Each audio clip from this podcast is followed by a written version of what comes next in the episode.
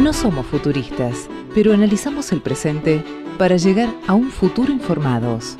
Gaceta 3.0, un podcast actualizado en el momento que lo escuches.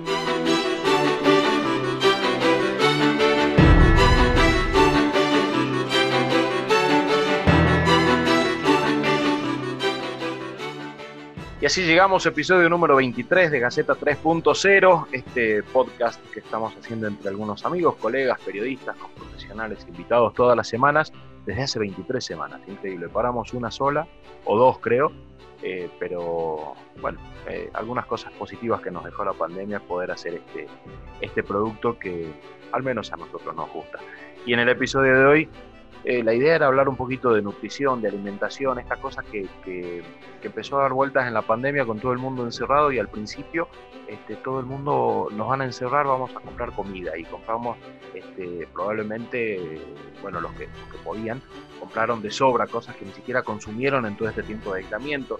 Después este, empezamos todos a engordar y de golpe nos vimos con que en las redes sociales está inundado de eh, fitness, profesores de gimnasia, nutricionistas, nutriólogos, etcétera, etcétera, dietas en vivo, todo el tiempo hay que bajar, hay que bajar de peso, este, hay que ponerse en forma, que ya llegue el verano, y fue como, como más, este, más brutal de lo que suele ser durante, durante los años digamos, normales en la primavera, veo que empiezan, se viene el verano, hay que bajar de peso, nos entra la ropa y estamos todo el tiempo dentro de casa y empezamos a ver la ropa que ya no nos queda, que nos quedó este, chica y, eso genera una especie de, psicosis y por otro lado eh, da la sensación que estamos comiendo más nutrientes que comida, comemos con la calculadora en la mano, puedo comer tantas calorías y hay todo como una cosa este, rara dando vuelta en torno a la comida y el, aislamiento. Así que bueno, hoy con dos profesionales vamos a hablar un poquito del tema de, estos hábitos alimentarios nuevos que se nos, eh, se nos incorporaron o nos incorporamos qué va a pasar de aquí en adelante, cómo salimos de todo esto y, qué hábitos pueden quedar. Eh, eh, estamos siendo personas más saludables, no nos dimos cuenta que podemos vivir solo con lo que necesitamos y no con, la exageración de siempre y esto en otros niveles también en cuanto a, consumo. ¿Qué va a pasar cuando termine todo esto? Bueno, en el episodio de hoy por lo menos vamos a tratar de hablar de eh, hábitos alimentarios, nutrición, comida, qué comemos, gastronomía, pandemia, todo eso junto. A ver qué sigue. Futuristas. No, analizamos el presente.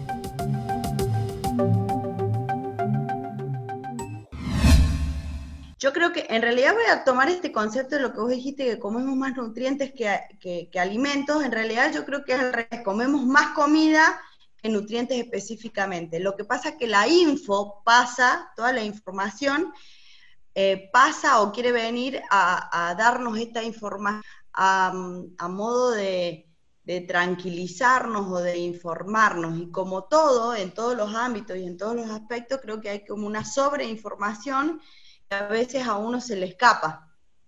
Eh, y sí, sin duda, esto de la pandemia ha traído nuevos, eh, nuevas formas de, vincularnos con la comida. Este, y bueno, con sus respectivas consecuencias, ¿no? Este, pero bueno, eh, no solo con lo que elegimos para comer, eh, sino los tiempos. Yo creo que lo que más nos afectó la pandemia, que al principio nos relajamos y pensamos que iban a ser 15 días nada más, entonces uno aprovecha el tiempo que estaba en casa y, se pone a, manipular eh, elementos que antes a lo mejor no tenían contacto, entonces empiezan las cadenas de masa madre, hacer panificación y todas esas cuestiones que requieren de mayor tiempo que habitualmente en el vorágine cotidiano no lo no invertimos en, eso. Pero bueno, después la pandemia, la, la cuarentendió, la pandemia sigue existiendo y, y a mí siempre me gusta reforzar en este punto de lo que venimos trabajando, es justamente sacar lo positivo y no hacer hincapié en lo negativo. Y creo que estuvo bueno porque, bueno, yo siempre trabajo la, nutrición eh, desde un aspecto comunitario, porque es lo que más me gusta hacer dentro de mi, de mi profesión. Entonces, poder trabajar sobre potenciar todo lo que es eh, nuestra soberanía alimentaria y la seguridad alimentaria, que son eh, conceptos, palabras muy parecidas, pero conceptos distintos, pero que está bueno poder reivindicarlos en este, en este contexto.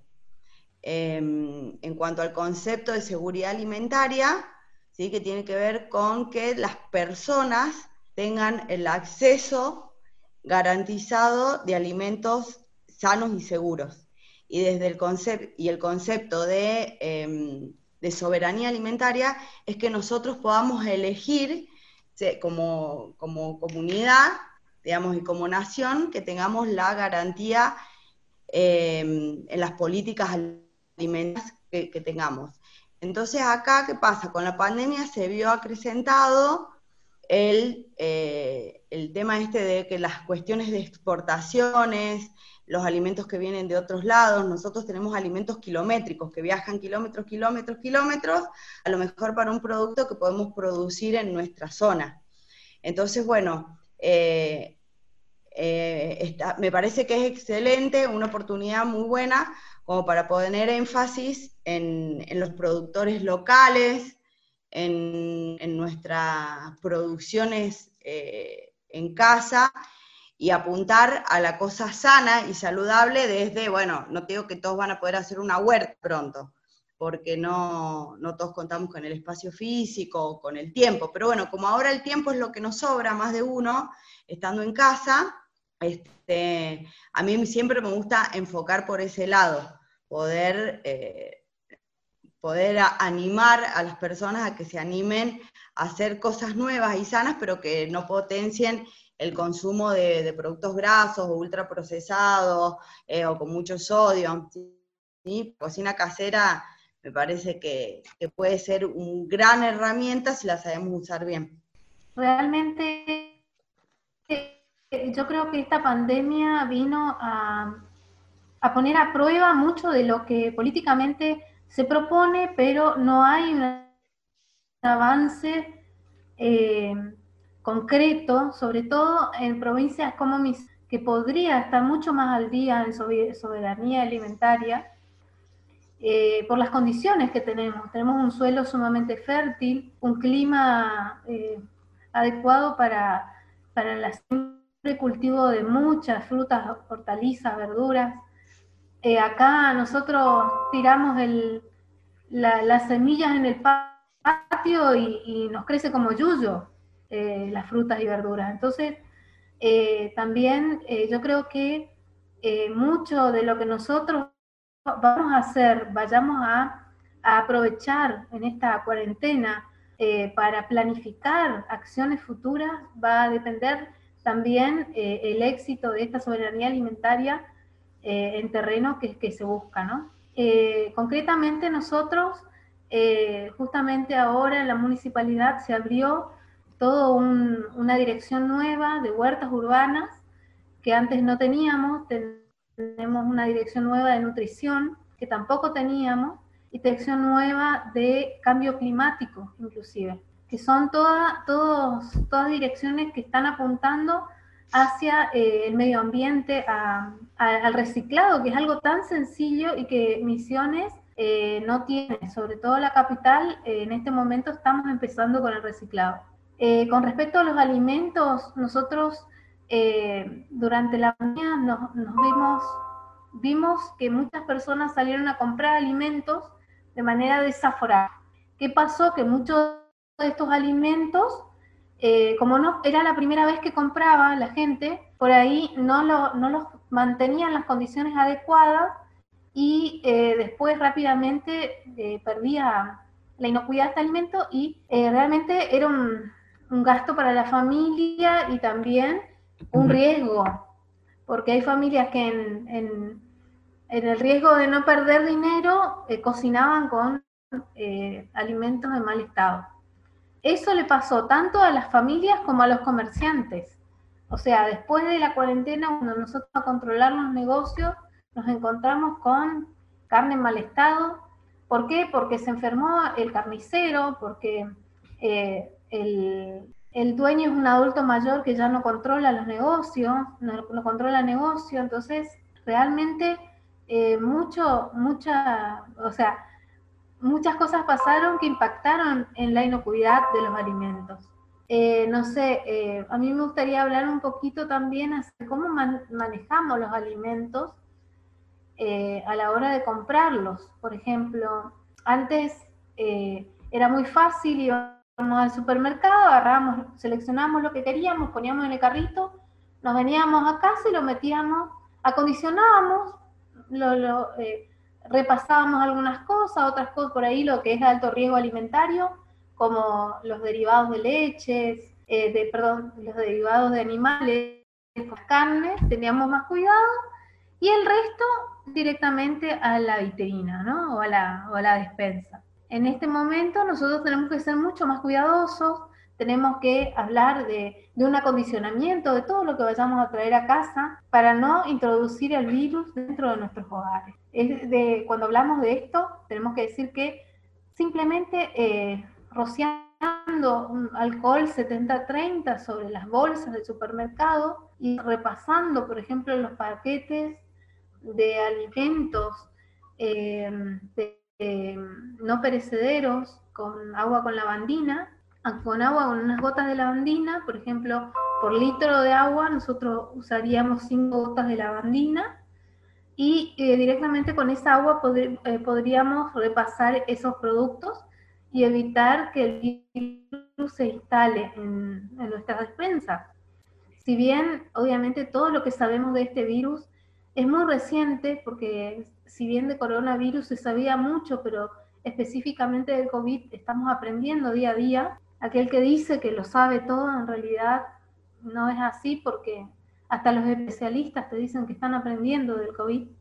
Entonces, por ahí tenemos que extremar los cuidados es a la hora de, comprar alimentos, de acondicionar de manera adecuada, de rociarlos para no introducir el virus a casa y eh, también de comprar alimentos saludables. ¿no es cierto? Porque si nosotros hablamos de la manipulación correcta de los alimentos, hablamos siempre de manipular alimentos saludables. Y la verdad que hablando de, alimentos saludables, de eso Rosana va a explicar mucho mejor que yo, pero seguramente estos van a estar eh, bajos en materia de grasa saturada y bajos en sodio, que bueno, que son los, principales pilares. Ah, y, Marcelo, Marcelo es médico. Eh, principales pilares para este síndrome metabólico que tanto nos afecta. lo, que pasa es que yo les quería hacer una, pregunta más concreta. Eh, el tema del virus lo que trae, eh, ya lo sabemos, pero de la, de la gente depende de su sistema inmune. Yo les quería preguntar si existe alguna dieta o alguna alimentación, alguna nutrición que pueda mejorar nuestro sistema inmune. Porque yo creo que es cierto, coincido que lo que se está comiendo ahora eh, es, en exceso, calorías en exceso, calorías, eh, si se quiere, inútiles, que lo único que hacen es engordar nuestra cintura, eh, aumentar nuestro colesterol, este, nuestro LDL y, nada, nada bueno para la salud. Pero existe la dieta que pueda mejorar nuestro sistema inmune para, para estar un poquito más firmes ante la presencia del virus? Sí, en realidad, a ver, creo que esto también se puso así como en auge ahora, de las dietas que protegen nuestro sistema inmune, se puso en, la mesa eh, suplementar con vitamina D, con vitamina C, eh, unos debaten sobre las, las vitaminas liposolubles, las hidrosolubles. Ya cuando uno habla de alimentación sana y equilibrada, si vos tenés por día, si, que, si consumís lácteos y carnes descremadas, vas a tener un alimento alto en vitamina D, ¿sí? que va a ayudar para tu, para tu sistema inmunitario, y si consumís muchas frutas y verduras, eh, vas a llegar a cubrir la vitamina C que tengas de, de esos productos, pero también va a tener que ver un poco con lo que decía Lore, en qué condiciones llegan esos alimentos a nosotros, porque si son alimentos que han estado congelados, eh, depende el tipo de preparación que hemos tenido sobre esos alimentos y todo, esa calidad nutricional se pierde. Pero en el auge de encontrar la, dieta más, eh, más indicada o, si tiene más vitaminas y todo eso, llegamos a la hiperalimentación, que puede ser muy saludable, pero en realidad estamos comiendo más cantidad de lo que, de lo que necesitamos y sumarle que estamos más inactivos, que ya la inactividad es algo que traíamos desde mucho antes. Lo que pasa es que acá también se vuelve a manifestar como, un problema de pandemia y en realidad em, uno tiene que administrar sus tiempos y sus espacios dentro de, de, lo limitado que estamos ahora para salir o para movernos.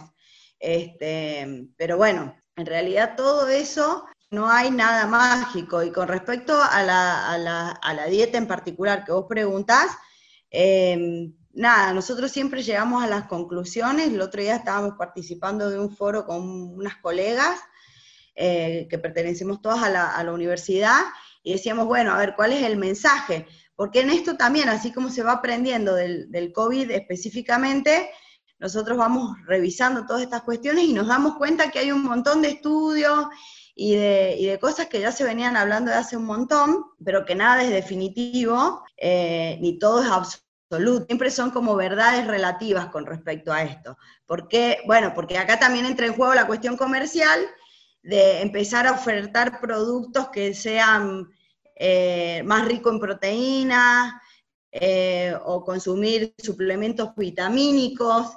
Entonces, bueno, no hay que dar un mensaje erróneo con eso sino volver a reivindicar una dieta em, em, sana, digamos, saludable, en términos de lo, de lo que puede ser viable, porque si nos ponemos en qué dieta exclusiva, tenemos que tener determinados productos y bueno, a veces no se logra, no todo el mundo tiene acceso a eso.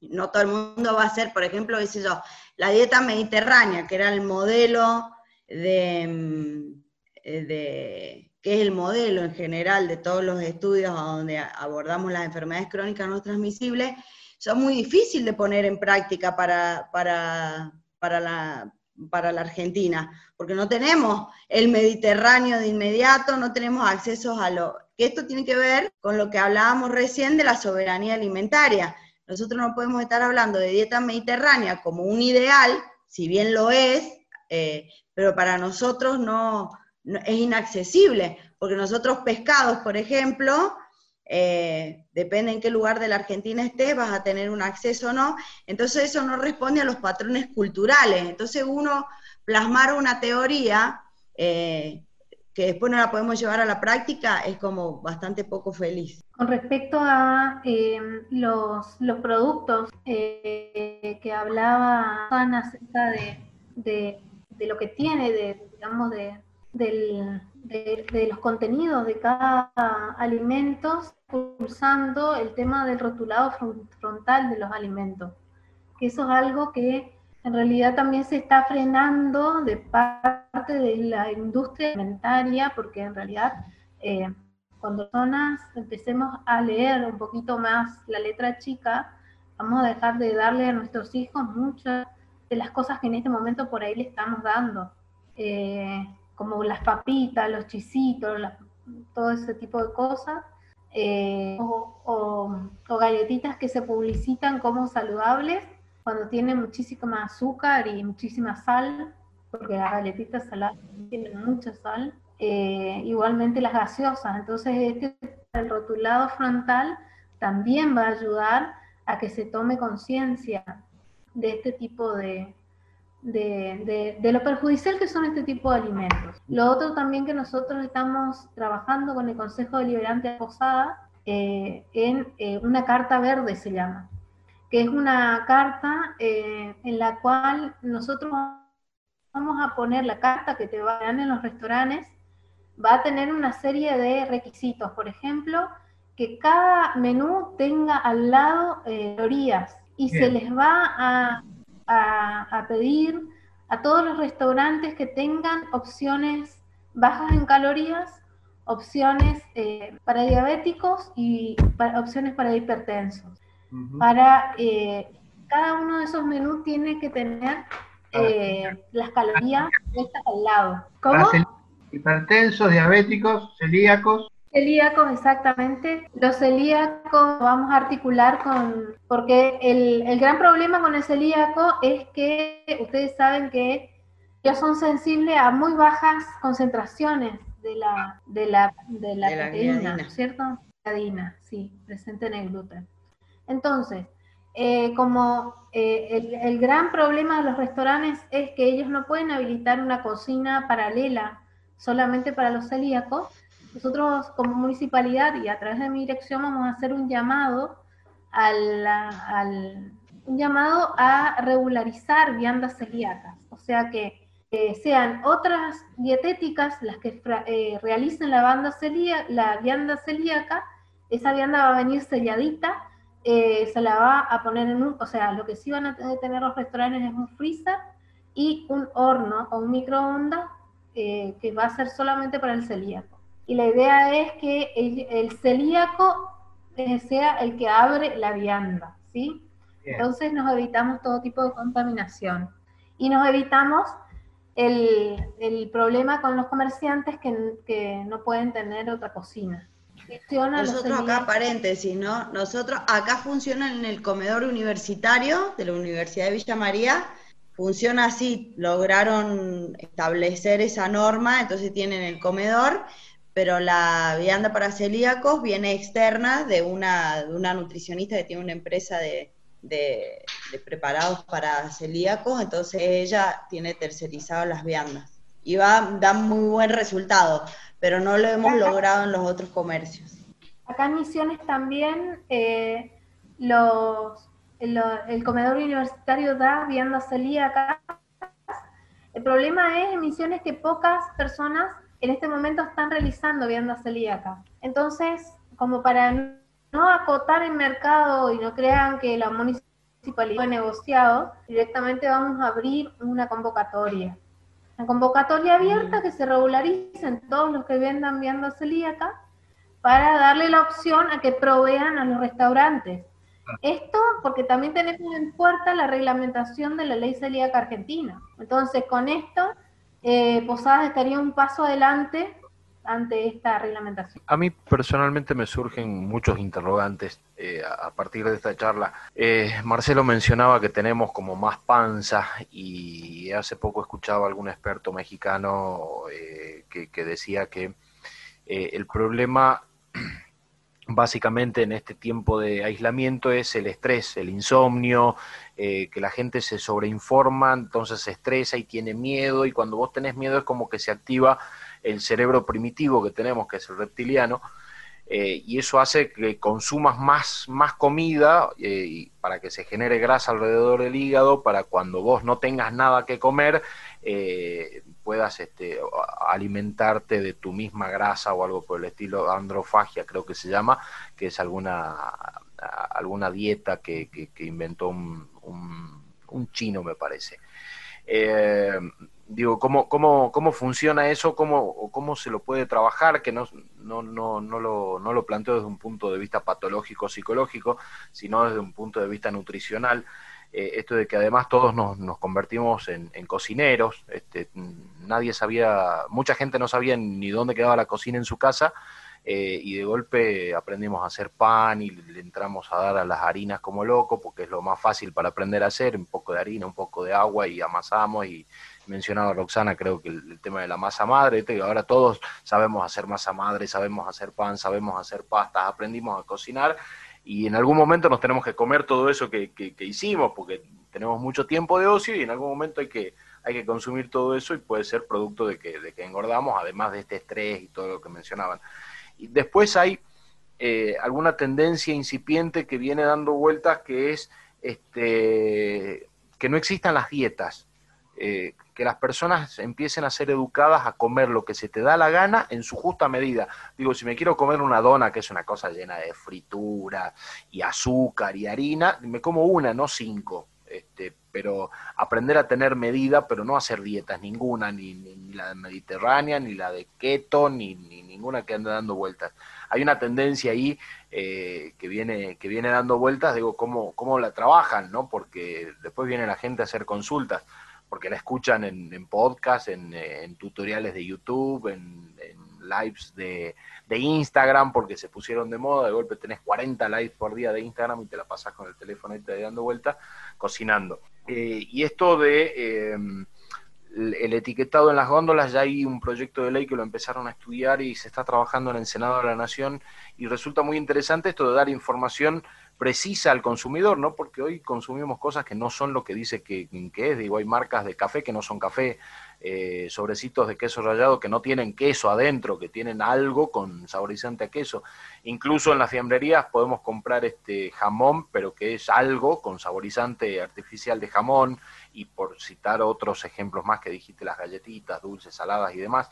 Digo, este, lo importante que resulta para el consumidor tener información sin, tener que caer en, en, esta locura de tener que estar con la calculadora en el supermercado, no viendo precios, sino viendo calorías. Digo, ¿cuánto voy a consumir en esto? ¿Cuánto me llevo de acá? ¿Puedo consumir 10 calorías diarias? Por tirar un número, pueden ser mil o pueden ser 10.000, no sé cuántas calorías diarias necesita consumir una persona, pero hay como muchas cosas dando vueltas y me parece que este, al final del camino, me parece, y esto es una opinión personal, que, comer comida es lo único que nos salva, digo, ¿no? Eh, dejarlos enlatados, dejarlos envasados, este, y empezar a comer comida, quien pueda hacerse una huerta o, llegarse por, por, un mercado y tratar de conseguir frutas y verduras orgánicas, eh, que no tengan agroquímicos, que no estén este, congelados y demás, porque otra tendencia médica también dice que eh, casi el 90% de cualquiera de nuestras enfermedades viene por eh, la mala alimentación, por no comer comida,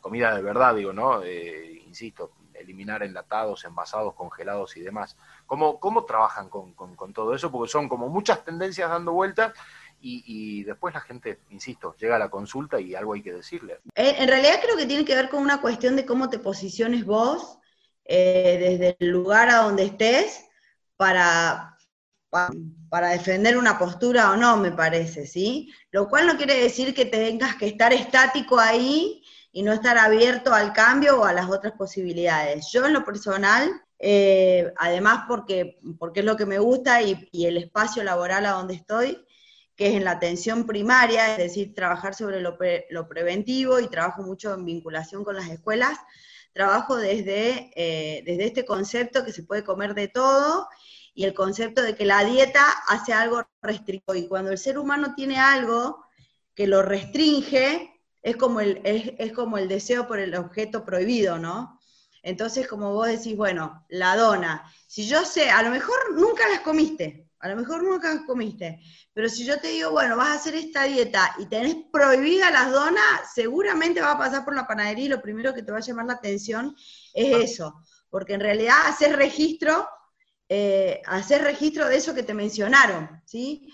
En cambio, em, bueno, yo por ejemplo disiento en esto de poner una información respecto a la caloría de un menú, porque eh, te informas solo sobre el menú en total y no tenés, sí por ahí es mucho más productivo en esto de dar una información específica con respecto a, a algún nutriente en particular, por ejemplo el contenido de sodio contiene o no contiene, o medio o, contenido eh, sin sal agregada, por ejemplo, como dicen algunas etiquetas. Porque de la mano está, mira, por ejemplo, en esto sí, en cuanto a la reglamentación, a partir de la, encuesta nacional de factores de riesgo, de la, última que se hizo, a la última revisión que fue en el 2018 y que se publicó recién los resultados del año pasado, eh, a donde más resultados obtuvieron es, por ejemplo, con, eh, o sea, dentro de las eh, encuestas de factores de riesgo se mide el tipo de alimentación que tiene la gente, eh, consumo de sodio, tabaquismo y actividad física. Hay como una nomenclatura de saber si sos sedentario o no, bueno.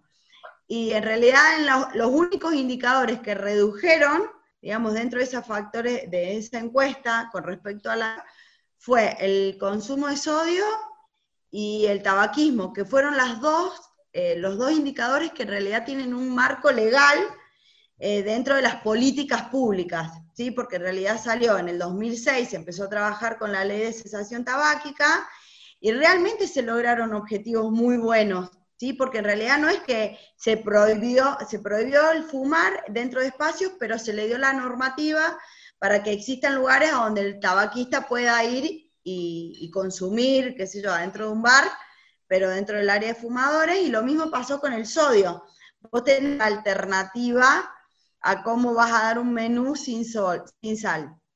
Entonces, es como más fácil trabajar desde ahí con alguna persona, si por ejemplo tiene una enfermedad crónica, si es diabético o es hipertenso, lo puedes abordar de mejor manera. Eh, y con respecto, quiero ir más o menos punteando lo que vos habías mencionado. Em, con respecto, bueno, a, a, las, a las dietas, sí, hay una infinidad de dietas que siempre existieron y que, que van reapareciendo. Ahora llega octubre, noviembre y vas a conseguir todo lo que vos quieras en abanico de posibilidades. Mm. Eh, pero bueno, por eso siempre hablamos de alimentación, que alimentación saludable incluye todos los grupos de alimentos eh, que te van a garantizar todos los nutrientes, pero bueno, poder trabajar con, eh, con cantidades, con porciones, con bueno, con los chicos trabajás desde la inclusión y poder medir. Hoy por hoy, eh, todo esto que metabólicamente influye eh, con el estrés y todo eso, lo que pasa es que se suben los niveles de cortisol, eh, y bueno, y eso es lo que, eso es lo que más condiciona el punto que vas a elegir y el famoso estrés, ¿sí? Entonces, pero ¿qué pasa? Eso también hay un registro eh, eh, inicial, que mientras más vos ves, también vas más a producir sobre eso que estás viendo. Entonces empieza, vos a lo mejor buscas una receta y después todos tus buscadores y tus algoritmos te van a mandar receta, receta. Entonces en realidad estás a un, a un permanente estímulo cerebral de que tenés que comer o tenés que probar tal receta. A lo mejor cosas que nunca consumes entonces, bueno, por ahí en, eso, y, y, si no, adaptar lo que habitualmente nosotros tenemos. Eh, bueno, vos decías de este profesional que habías escuchado que era mexicano, no sé qué. No olvidarnos que México, Chile y Argentina del cono sur son los países de mayor consumo de galletitas, por ejemplo. Entonces, por ahí darle el viraje, porque si vos le decís a un chico, no comas más galletitas, es como bastante complicado, porque culturalmente lo tenemos súper incorporado. Entonces, decide pronto hacer una galletita dentro de la cocina casera, que ahora te animás y tenés tiempo dentro de la cuarentena, a que sea una galleta casera y no una galletita comercial, que tiene un montón de, sodio, por más que sean galletitas dulces, como, como decía Lore recién.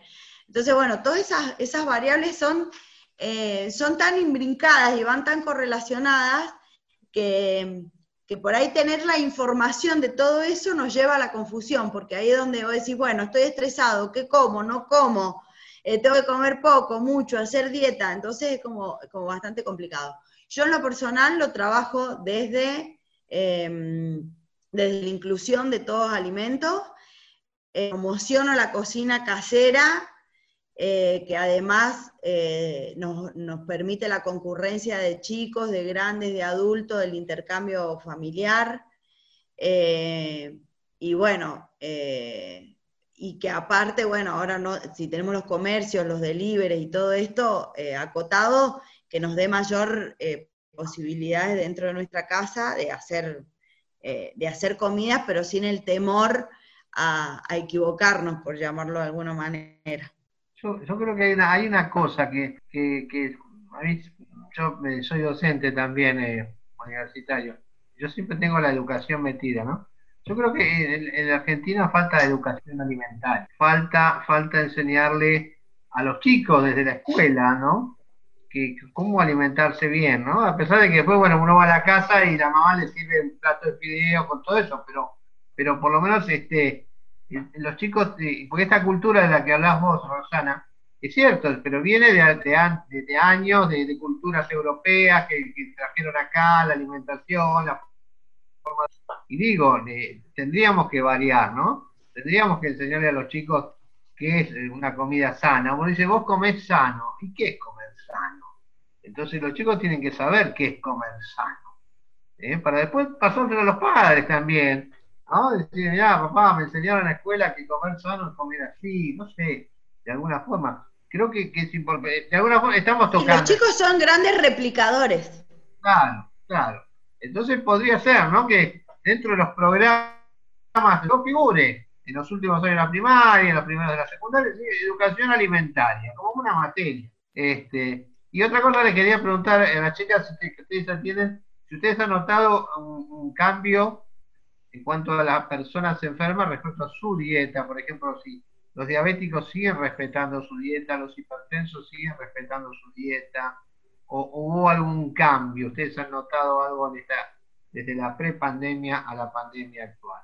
en líneas generales, los pacientes crónicos es muy difícil la adherencia porque al principio un reciente diagnóstico son bastante adherentes a, alguna cuestión en particular, pero ya después con el paso del tiempo se flexibilizan más. Eh, qué sé yo, de pronto si tenés un diabético, vive dentro de un contexto familiar a donde no escapa de ese contexto y es muy difícil encasillarlo. Y vuelvo al concepto anterior, este de que todos podemos comer de todo, pero regularnos. Yo siempre con los, con los con, las personas diabéticas, eh, es como muy típico que llevan una, alimentación distinta familiar. Y cuando empezás a indagar, en realidad lo que te das cuenta es que todo el resto de la familia debería comer como él, no que él tiene que comer muy, muy diferente.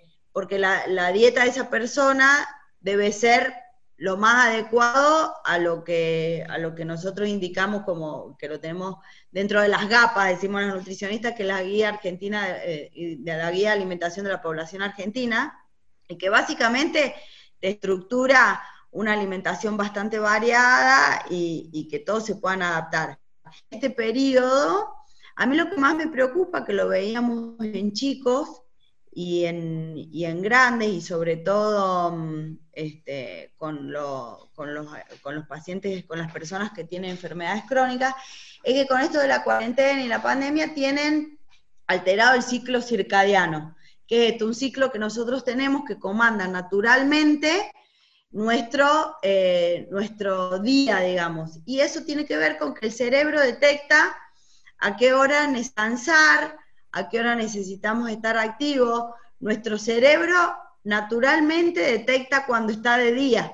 Por eso dormimos de noche que no hay sol eh, y a la mañana cuando está de día nos levantamos y estamos activos, porque en realidad nuestro cerebro tiene ese, ese clic.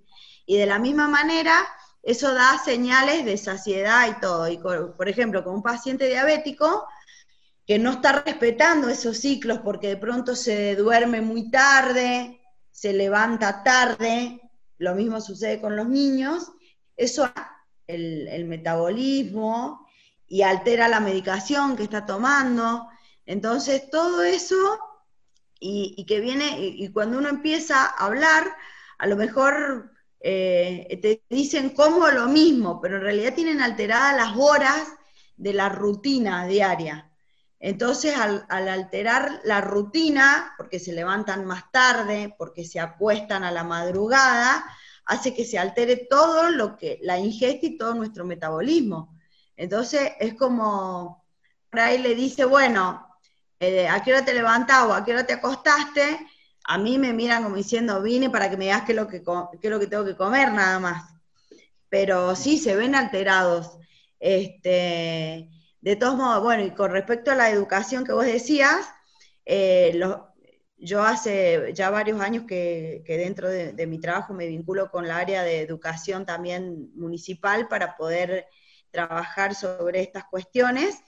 Em, bueno, obviamente que hay escuelas donde podemos promocionar, eh, promocionar la, la, huerta y todo eso, y los chicos son replicadores de eso. Y ahora, bueno, con lo que estaría bueno recalcar es poder hacer político, como está la tarjeta alimentaria y eso, adecuar las políticas públicas para poder realmente sacar provecho de eso, porque si no, eh, no saben qué hacer con, la tarjeta de pronto, qué alimento comprar. Y desde ahí se puede educar a Yo quería plantear algo desde mi condición de ser una persona absolutamente con desórdenes alimenticios lo asumo. Este, pero con esto de la pandemia se potenciaron, no es que nacieron, pero se potenciaron estas redes informales de venta de alimentos. Eh, con lo cual se empezó a complicar un tema de los controles, sobre todo lo que tiene que ver con eh, la seguridad alimentaria en cuanto a la calidad de los, de los alimentos. Quizás Lorena estando en un área tenga alguna perspectiva de cómo se puede hacer, porque hasta inclusive con aplicaciones que están en todo el país y que están supuestamente insertas en un contexto legal, eh, no hay formas de control porque lo único que te exigen es que estés inscrito en la FIP. Pagas los impuestos, pero no te controlan, que es, y me ha tocado recibir alimentos en estados de pésima conservación o muy mal cocinados.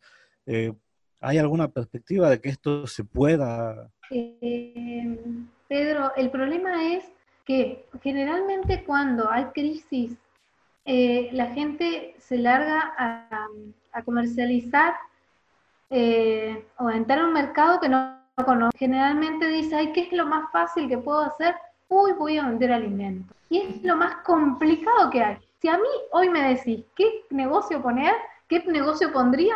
te digo, me pongo a vender zapatos con lo que sea. ¿Por qué? Porque cocinar para otros es algo muy complicado porque vos estás teniendo en tus manos la vida de otras personas. Cuando nosotros hablamos de seguridad alimentaria y, hablamos de, de, cocinar para otras personas, tenemos que pensar que ya no es cocinar como en casa, que es lo que en realidad la gente cree que es cocinar un poquito más de lo que cocinas en casa. Y en realidad no es así, porque nosotros cuando cocinamos para la población, tenemos que tener en cuenta que la población es muy diversa y eh, sobre todo los niños y los, los, adultos mayores son las poblaciones de riesgo eh, para las enfermedades de transmisión alimentaria, las, las famosas ETAs. Eh, entonces, bueno, el problema de estado informal del alimento crece.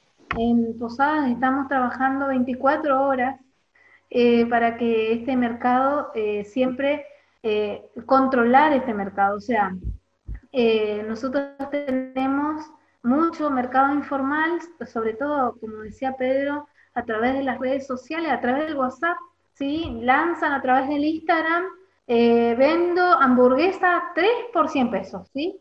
Con papas fritas. Entonces, eh, obviamente esa persona no tiene habilitación municipal, yo no sé dónde cocina, no sé si se lava las manos a la hora de cocinar, eh, por ejemplo, y, nos encontramos gente cocinando en lugares, la verdad, que, que dan terror, terror, terror. Entonces, es, es, muy complicado, pero bueno, le tratamos de darle todas las herramientas porque también hay otra realidad que el mercado de, la industria alimentaria va, va, va, creciendo cada vez más y la idea es que crezca en pos de, mejorar la economía, la economía de, nuestra ciudad, ¿no es cierto?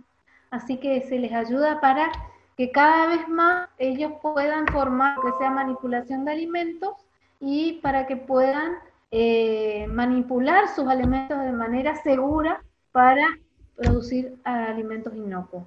Bueno, sí, en todos lados, acá el área de bromatología y de habilitación comercial eh, está muy, eh, muy activa. Bueno, nosotros por parte de los colegios profesionales también habíamos planteado poder hacer una intervención con respecto a esto de, de que cualquiera cocina o cualquiera brinda información y hay como un hueco legal en estas cuestiones porque uno eh, nosotros desde el Colegio Nutricionista lo planteamos, porque si no cualquiera larga dieta o cualquiera te cocina, te lleva la vianda, pero bueno, tenemos un bache legal a donde no podemos intervenir, porque nada, porque las redes están abiertas a, que cualquiera pueda hacer su, su aporte, digamos.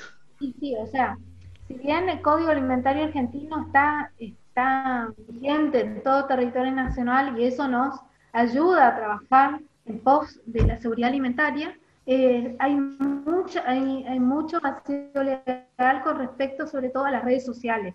A ver, yo no tengo ninguna ordenanza que a mí me deje entrar a la casa de una persona que se está promocionando, por ejemplo, por WhatsApp. Entonces, eh, también eh, ese vacío legal lo va a tener que ir llenándose a medida que la necesidad lo, lo, justifique. Esto es como, como todo, como todo en, la parte legislativa de nuestro país. Eh, yo tengo unos amigos abogados que dicen, un amigo juez que dice que la, la justicia argentina está 10 años atrás de, la realidad. De la necesidad. y me arriesgo a decir que me parece que 20, ¿sí? Entonces sí, de la necesidad que nosotros tenemos. Pero sí yo creo que eh, también es cuestión de, eh, a ver, de no solamente de imponer, porque la imposición es como la dona. Me decís, no hagas y yo voy a querer hacer porque voy a ganar plata y no me interesa. Pero si vos le decís, mira, vos vas a ganar plata, pero podés matar a un niño y ay, sí, el porcentaje es del 7%, pero si te agarra a tu hijo es del 100% y lo matás, porque desde que un niño se deshidrata hasta que se muere puede pasar de media hora. Entonces, eh, realmente es la vida de otras personas que nosotros tenemos en nuestras manos a la hora de manipular los alimentos. Creo que, redondeando rápido, creo que la gente tiene que tomar conciencia de lo importante que es la alimentación para la vida, para toda la vida. ¿eh? Yo creo que no es consciente. A veces alimentarse para mucha gente es un trámite, eh, como y chau. Pero no creo que mucha gente le dé la importancia. ¿eh? Tuvimos acá en esta charla, vimos qué importante es para, las personas enfermas y para las personas sanas saber alimentarse. ¿eh? Con que se alimenta bien y es sana va a poder seguir siendo sana toda la vida. Y una persona que se alimenta mal y es sana, al poco tiempo puede terminar siendo hipertenso, un síndrome metabólico, diabético, un infarto, etcétera, etcétera, etcétera. Entonces, por eso digo que tiene enorme importancia tener una educación alimentaria para saber cómo vivir y cómo ser la vida de esa persona. A mí me queda una sola dando vueltas este, que, no, que no tocamos. Eh, bueno, y, y no tocamos porque es un tema eh, que por ahí es medio, medio ajeno a las provincias donde, donde no existen, donde no conocen las comunidades originarias. Eh, Salta, por ejemplo, tenemos nueve etnias y en esas nueve etnias hay nueve culturas alimentarias diferentes y cada una con sus problemáticas. Eh, digo, por ejemplo, la- las comunidades wichí, que son cazadoras, eh, recolectoras y pescadores, eh, se encontraron con que ahora no pueden ni cazar ni recolectar porque les ampliaron la frontera agro- agropecuaria y no tienen su, no tienen sus alimentos y los ríos vienen contaminados, entonces los pescados están en mal estado y son personas que, son comunidades que no, no cultivan la tierra como otras, hablando puntualmente de los wichís. Eh, ¿cómo, ¿Cómo podrá influir esta occidentalización de la alimentación en estas comunidades que ancestralmente se alimentan de otras cosas? Eh, digo, hay lugares en Salta donde no conocen la rúcula porque nunca la consumieron y, probablemente no la vayan a consumir nunca. eh, y nosotros venimos desde el gobierno con eh, programas de huerta a llevarles rúcula y enseñarles a comer rúcula cuando ancestralmente nunca lo hicieron. Digo, ¿cómo, cómo podría influir esto eh, en, las políticas públicas, ¿no? De entender primero eh, cómo es el sistema alimentario de diferentes tipos de comunidades y respetarlo y, y aplicar políticas para que esas personas se puedan seguir alimentando de lo que se alimentaron toda su vida. Nosotros acá tenemos los envía guaraní y, también, o sea, eh, ellos reciben mucha ayuda del gobierno. Es más, eh, nosotros tenemos eh, muchos de los envías que han venido, por ejemplo, a Posadas y se instalan en un tiempo, viven en las calles y después los vuelven a llevar por una cuestión de necesidad. Entonces el gobierno los asiste y, y se quedan en sus aldeas un tiempo, pero eh, en realidad es muy cultural, como para nosotros comer galletitas, para ellos por ahí eh, ta- estar por ahí muy pendiente de la ayuda gubernamental ahora, lastimosamente. Claro, y el, y el problema ahí es que eh, los gobiernos asisten a las comunidades con mayoritariamente con bolsones de comida y los bolsones son comida eh, envasada, alimentos envasados. Entonces nosotros en Salta nos encontramos con que tenemos wichis obesos, cuando ellos por su cultura nómada y de cazadores y de recolectores nunca fueron gordos. Y, y esto no tiene que ver con una gordofobia, sino con eh, la patología de la obesidad, ¿no? Eh, de- eh, la, la hipertensión, la diabetes y demás. Nos encontramos con wichis obesos, porque el Estado va y le deja este, bolsones con harina, fideos, eh, envasados, cosas que ellos no consumieron nunca en su vida y, y de golpe nosotros decidimos que ellos tienen que consumir eso. Exactamente, aparte también se da con el tema de que eh, le- o sea, ellos tienen cada vez menos territorio y eso hace, nuestros enviados guaraní eran eh, eh, recolectores, ¿cierto? De, sus, de sus alimentos, o sea, ellos se alimentaban de lo que encontraban en el monte misionero. Y hoy con cada vez menos monte, hace imposible que puedan recolectar lo que comen. Entonces sí, eh, se ve esta dependencia de, ellos al Estado. Lo que pasa es que estamos vulnerando el derecho a, a decidir qué producir también.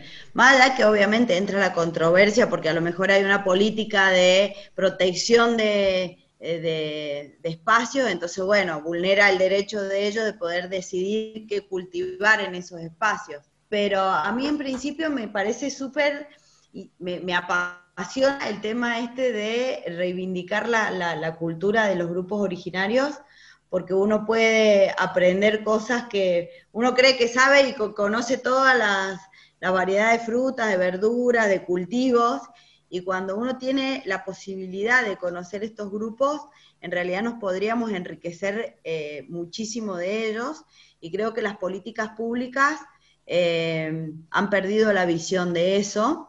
Este, bueno, nosotros acá, por ejemplo, en Villa María, tenemos muchos asentamientos de eh, poblaciones bolivianas que se ve clínicamente y yo siempre digo que hemos matado culturas ancestrales, porque antes ellos cultivaban, hacían, eh, tenían sus propias huertas y todo, y ellos se adaptaron culturalmente a nosotros y, ya ellos demandan a, la parte, a los gobiernos, un montón de cosas que en realidad no se adapta a su cultura, ni siquiera a su fisiología, porque ellos estaban acostumbrados a caminar a otras alturas, a otras temperaturas, y acá, bueno, nada, tienen todo, eh, todo, eh, todo lo que necesitan, lo tienen al alcance de la mano, y bueno, y sí, obviamente se empieza a ver las características de las malnutriciones por exceso,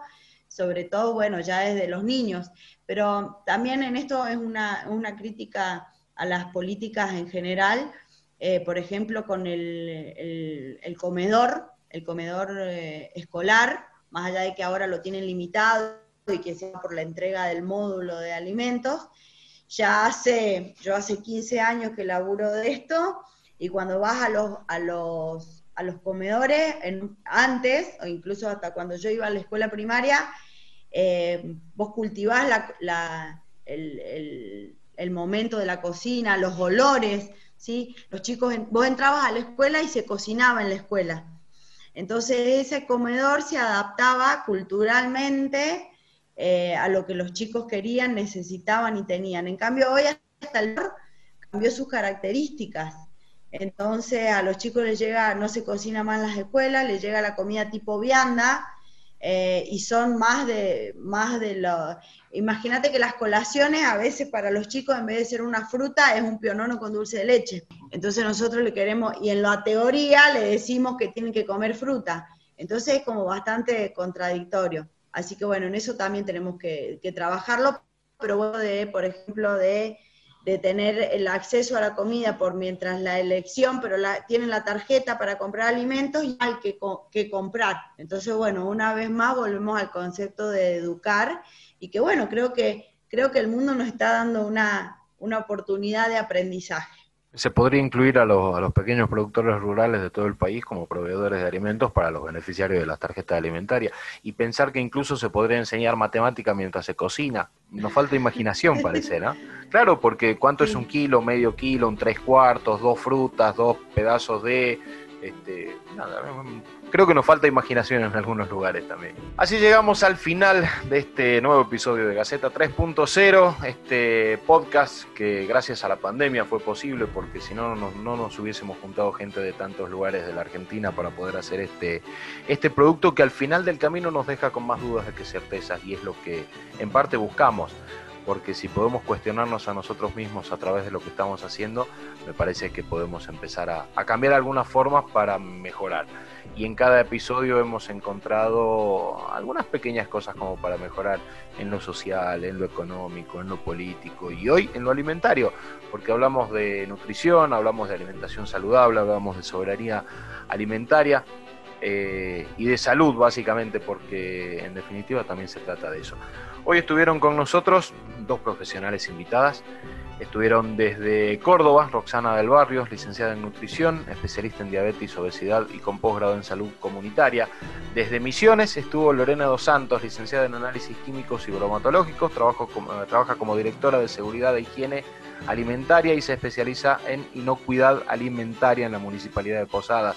Desde Ciudad de Buenos Aires estuvo Marcelo Gus, médico, también docente y periodista, y desde Jujuy estuvo Pedro Sato, periodista y también docente, y desde Salta, quien les habla, Diego Comba, periodista. Más federal no se consigue, ¿eh?